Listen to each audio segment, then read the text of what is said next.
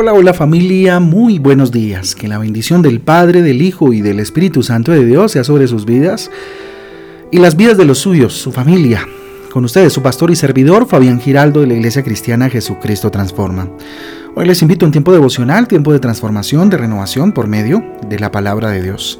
A la cual invito hoy como todos los días en Lucas capítulo 11, Lucas capítulo 11 y el libro de Isaías en el capítulo 64, Isaías 64. Muy bien familia, mirando al cielo, démosle gracias a Dios por esta oportunidad maravillosa que nos regala en esta mañana. Dele gracias a Dios, dígale Señor, gracias por hoy, bendito Dios, poder disfrutar de tu presencia, Dios, acercarme a ti. Poder poner mi corazón delante de ti, Señor, y poder experimentar, Señor, que tú te encargas de todo, Padre que tú no me abandonas, Señor, que para siempre puedo contar, bendito Dios, con tu luz, que puedo encontrar en ti, Señor Jesús, ese descanso, esa paz que tanto anhelo, que tanto necesito, mi Rey. Que tu palabra hoy sea rema en mi vida, que tu palabra sea motivación en mi vida, Señor, y esperanza. Te lo pedimos en el nombre de Jesús y en el poder del Espíritu Santo de Dios. Amén y amén. Los planes de Dios son más grandes que los tuyos. Título para el devocional de hoy, para la reflexión de esta mañana. Los planes de Dios son más grandes que los tuyos. Isaías capítulo 55 versículo 9. Isaías 55 9 dice lo siguiente, mis caminos y mis pensamientos son más altos que los de ustedes, más altos que los cielos sobre la tierra. Repito, mis caminos y mis pensamientos son más altos que los de ustedes, más altos que los cielos sobre la tierra. Isaías 55, 9. Familia, muchas veces eh, no comprendemos por qué suceden ciertas cosas en la vida. ¿Por qué tuve que vivir esto? ¿Por qué tuve que pasar esto? ¿Por qué tengo que pasar esta circunstancia, esta situación? No siempre, familia, conseguimos percibir el cuadro completo con todos los detalles del propósito de Dios en las situaciones, sean buenas o no tan buenas.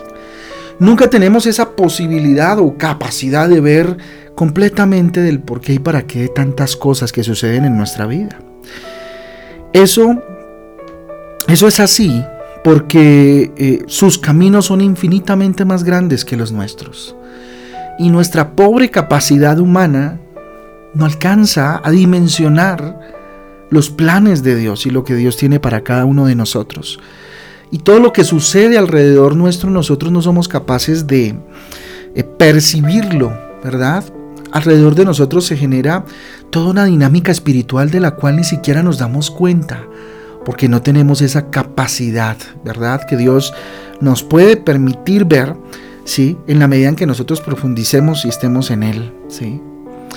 Miren, Dios destruyó al ejército de eh, egipcio, recuerden por allá en el devocional de hace como dos semanas lo vimos. Eh, Dios no destruyó a este, a este ejército egipcio cuando los israelitas estaban acorralados delante del mar rojo. No los destruyó. Ellos venían a galope, llegándoles, ¿cierto? Casi a, allí acorralándolos, ¿sí? Contra el agua. Fíjese que el Señor no sacó a Daniel del foso de los leones como nosotros habríamos hecho o habríamos pensado que era lo más lógico, ¿no? Que volara, no sé, que Daniel se elevara, eh, eh, ¿cierto? Levitando y, los leones cayesen muertos o, simplemente eh, sacarlo del foso, ¿verdad? Tampoco fue así. Miren, Dios tampoco apagó las llamas del horno de fuego donde echaron, ¿se acuerdan? Allá en el libro de Daniel igual, a Sadrat, Mesad y Abednego, y. ¿Sí? Los echaron al foso de los leones, perdón, al, horno de fuego. ¿Sí? Y, en vez de hacer eso, Dios eh, caminó entre ellos. Caminó con los tres amigos dentro del horno. En vez de hacer lo que nosotros pensamos debió haber hecho, Dios cumplió su propósito maravilloso, por ejemplo, eh, eh, en el caso de, los egipcios ¿sí? y el acorralamiento al pueblo de Israel. Él cumplió su propósito maravilloso abriendo el mar rojo, haciendo algo que nadie se esperaba, ¿no? Abrir el mar para que pasasen en seco y luego al cerrarse, pues acabara con las tropas del ejército. Dios, insisto, no sacó a Daniel del foso de los leones, no. Más bien lo protegió en el foso de los leones, de estos leones hambrientos. E insisto, a estos tres amigos que estaban en el horno, no apagó las llamas ni se interpuso en que las prendiesen, ¿no? Caminó entre ellos y no se quemaron. No hubo ni una sola herida en ellos y más bien veían era cuatro sombras allá adentro. Claro, uno era Jesús que caminaba con ellos. Entonces familia, Dios conoce el fin desde el comienzo. Dios conoce tu proceso, Dios conoce el fin de tu vida desde antes de la fundación del mundo. Dios conoce todos los procesos. ¿Qué hay que hacer? Cree solamente. Creer es lo que nos invita Jesús.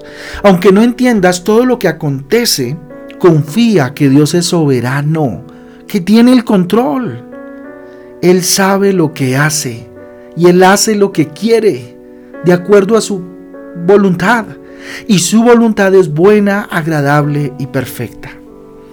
Eso sí, ora entregando tu vida en las buenas manos de aquel que creó todo el universo. ¿Por qué entramos en desespero? ¿Por qué nos afanamos tanto? Si se supone estamos en manos de aquel que creó el universo, ¿usted es consciente de eso? Él es el Dios de milagros y sabe lo que es mejor para ti y para mí.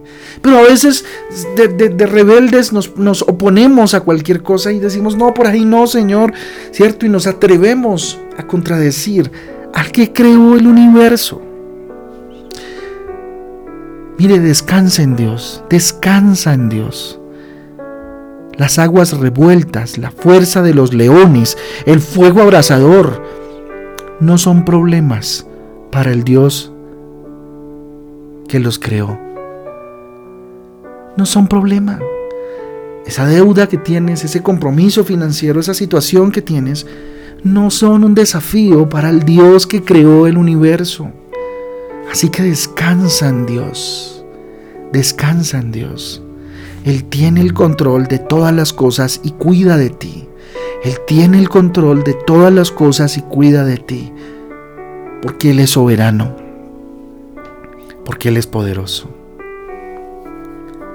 Pensando en esto, familia, oremos. ¿Qué les parece? Cortico pero sustancioso, ¿verdad? Vamos a orar.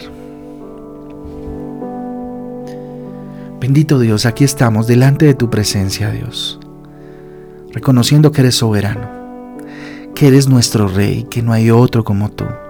Solo tú tienes, bendito Dios, el poder. Señor Dios, Tú eres Señor en los cielos y en la tierra. Yo confío en ti. Yo le invito a que si usted dice esto, dígalo con toda seriedad. En su oración dígale Dios, yo confío en ti. Yo confío en ti, Padre mío, Dios mío y Señor mío, castillo mío, roca mía. Ayúdame a entender que tus caminos son mayores que los míos y que tu entendimiento bendito Dios de todo, es mucho más grande que el que yo tengo. Enséñame, Señor. Enséñame a creer, a esperar en ti todos los días de mi vida. Todos los días. Gracias por tu buen propósito para mi vida. Gracias, Señor, porque sé que no me abandonas. Porque hoy entiendo que no estoy solo. No estoy sola y que tus planes van mucho más allá y son mucho más grandes que los míos y que lo que tú quieres hacer con mi vida va mucho más allá de lo que yo creo. Por eso con humildad agacho mi cabeza, te digo Señor, haz como quieras, haz como quieras. Bendito sea tu nombre, bendecimos este día en el nombre de Jesús. Amén y amén. Amén y amén, familia, el devocional transforma. A todos un abrazo, que Dios me les guarde, que Dios me les bendiga esperando que el Señor hoy empiece a mostrarles su poder, empiece a mostrarles su gloria y sus planes y sus propósitos para con ustedes. Un abrazo para todos, Dios me les bendiga, Dios me les guarde. Y si quieren conocer los propósitos de Dios para su vida, los espero el domingo a las 8 y media de la mañana en un tiempo más de Transforma eh, de la reunión familiar Transforma. Ahí los esperamos para tener un tiempo de adoración a Dios en familia. No se lo pierda de forma presencial acá en la Alquería en Bogotá. Un abrazo para todos, Dios les guarde. Chau, chau.